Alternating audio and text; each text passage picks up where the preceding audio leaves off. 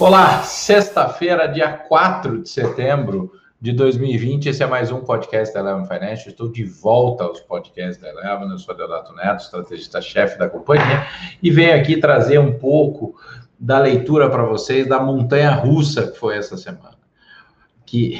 aliás, é, olhando os dados, ela foi a pior semana para as bolsas americanas desde o mês de junho, o que não quer dizer absolutamente nada, porque desde junho a bolsa americana sobe como um foguete. A verdade absoluta desde lá era que era para comprar, comprar, comprar, comprar, e o fluxo gigantesco de recurso de capital veio impulsionando tanto o índice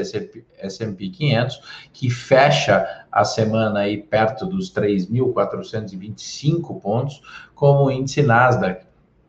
que bateu aí a casa dos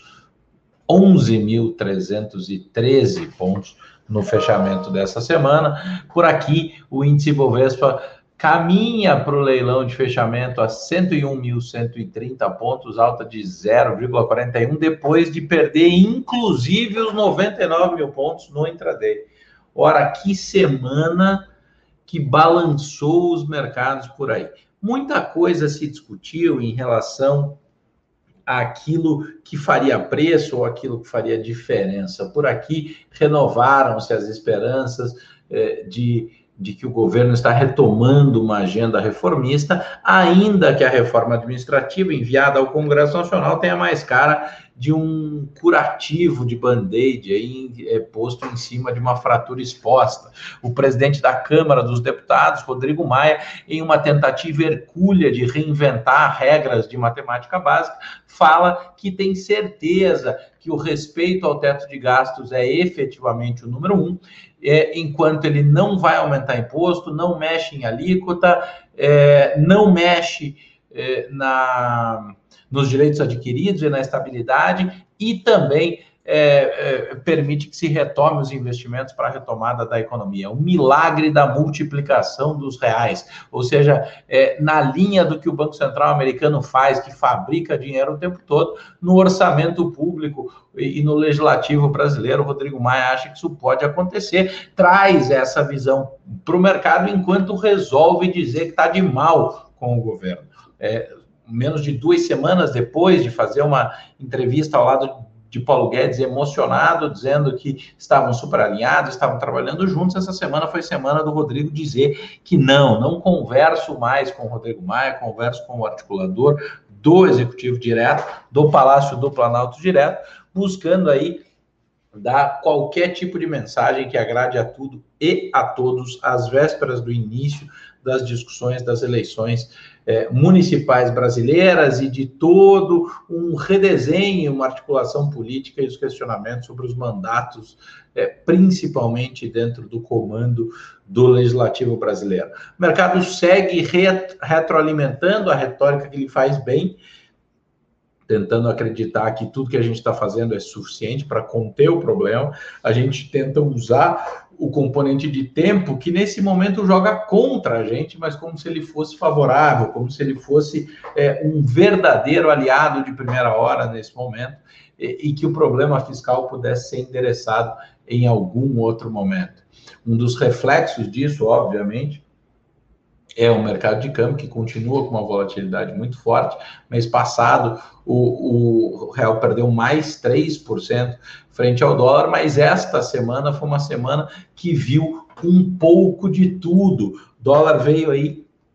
vem fechando a semana na casa de, de é, na casa de R$ 5,30, tendo começado a semana lá perto de R$ 5,50. Ora, é haja volatilidade. Se a gente lembrar é, e olhar, por exemplo, para o mês de julho, o mês de julho abriu em 5,50, fechou em 5,27. Aí agosto abriu por aí, fechou em 5,50 e agora já está em 5,30 de novo. Haja saúde, haja capacidade de planejamento para as empresas da economia real que têm exposição e sensibilidade de seus pequenos e médios negócios é, a a valorização cambial e a disponibilidade de seus estoques de suas estruturas de custo, do seu capital e do seu planejamento é, e a esses efeitos. Enquanto isso, o mercado de juros dá de ombros, faz de conta que não tem nada acontecendo e que nem lembra do estresse que viveu na última semana do mês passado, quando foi confrontado eventualmente com um espasmo de realidade, mas que renovou-se mais uma vez, talvez injetado por uma dose do, do do alucinógeno sucessivo, de que somos um país de primeiro mundo, que temos o dragão da inflação sob controle, viveremos com juros estruturalmente baixo, independente do que acontecer, e podemos continuar essa expansão fiscal e monetária indefinidamente. Ora, o que a gente vê para o mês de setembro e reiterou em todas as cartas, em todos os comunicados, em todas as estratégias nessa virada de mês, foi que há uma perspectiva de volatilidade. Ontem, quinta-feira, 3 de setembro,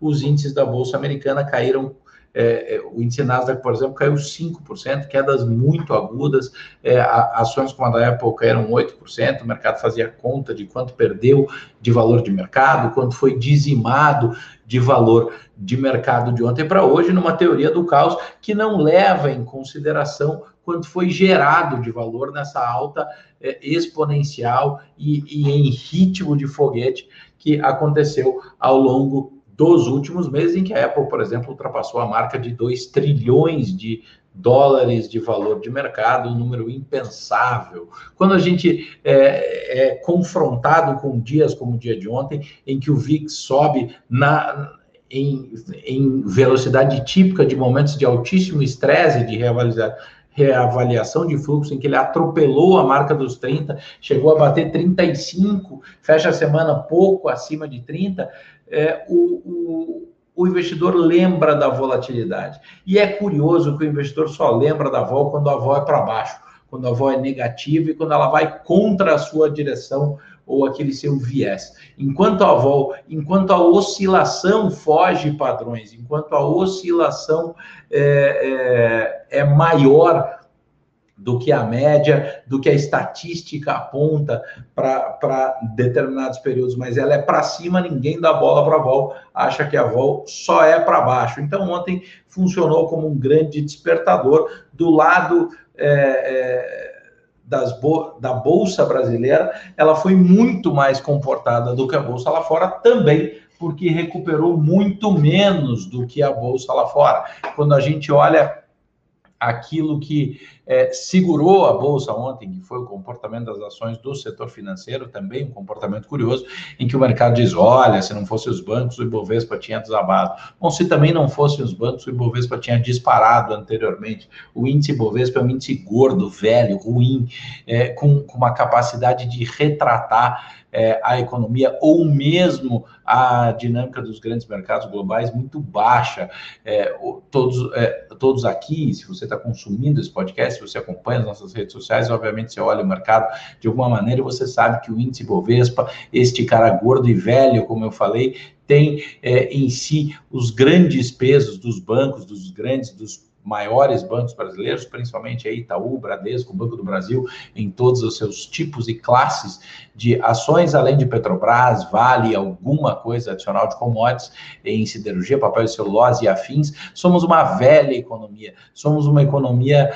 é, é, desgastada, que não trabalhou produtividade, que não vem endereçando é, questões de reforma sobre produtividade, que não age sobre o seu produto potencial e que fica aí reclamando da vida vida, querendo que alguém, algum agente de fora nos resolva, nos salve a vida, para que a gente possa seguir em frente. Do lado do câmbio, essa, este alívio veio potencialmente do, do, de algo que é bastante positivo e bastante construtivo, que é, que é a aceleração, que é o crescimento das ofertas é, de, de ações, por exemplo, no mercado de capitais, muitas delas ancoradas pelo, pelo capital estrangeiro. A gente ainda não tem os dados definitivos dessa semana, mas há uma sinalização na nossa avaliação de entrada de capital estrangeiro, que pode ter sido direcionado. Algumas das ofertas é, que, que saíram nos últimos dias foram é, muito apoiadas por investidores internacionais. Também há uma rodada aí de pré-pagamento de dívida é, lá fora, com, com volta das captações, as ofertas 400 de dívida estão no radar aí, devem voltar. O investidor toma um grande presta atenção ao longo dessa semana, que vai servir de alguma coisa se ele de fato estiver disposto a encarar e a respeitar as externalidades, aquilo que ele não sabe, aquilo que a gente não, não tem condição de, de prever. É, enquanto isso, lá na América do Norte, vira-se a ampulheta e começa a contagem regressiva dos 60 dias para a eleição majoritária. Donald Trump e Joe Biden elevam o tom, não que o Trump o Trump tenha abaixado o tom em algum momento, mas ele acordou o Sleepy Joe. Sleepy Joe estava lá dormindo no seu canto, colocado na sua catacumba, eh, e os democratas o deixaram escondido como uma estratégia deliberada de campanha, de não exposição do Joe Biden, mas que veio a público e veio forte. Aí o Trump vinha reiterando as questões, principalmente a, a bandeira eh, do law and order, muito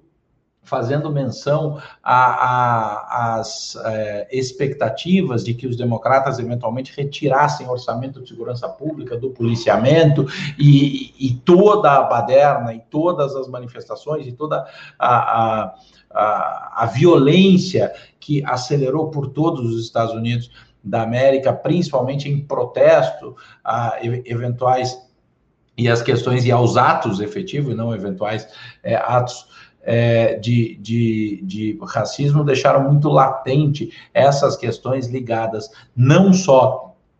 às discussões da segregação, mas principalmente e também é, ao lado da segurança. Biden veio, veio para o contra-ataque, é, reiterando e ressaltando as, as, as fragilidades de Donald Trump, ou seja, a campanha presidencial norte-americana efetivamente começou. O mercado vai buscar nos próximos 60 dias, principalmente nos próximos 40 dias, 45 dias, encontrar aquilo que ele considera ser o preço justo para cada um dos cenários com Biden é, ou com Donald Trump. Green New Deal, MAGA, deregulation, regulation, a, aumenta imposto, desce imposto, é, o que, que vai acontecer é, no pós eleição norte-americana, o mercado tenta antecipar. Lembrando que é, é uma espécie de balela tentar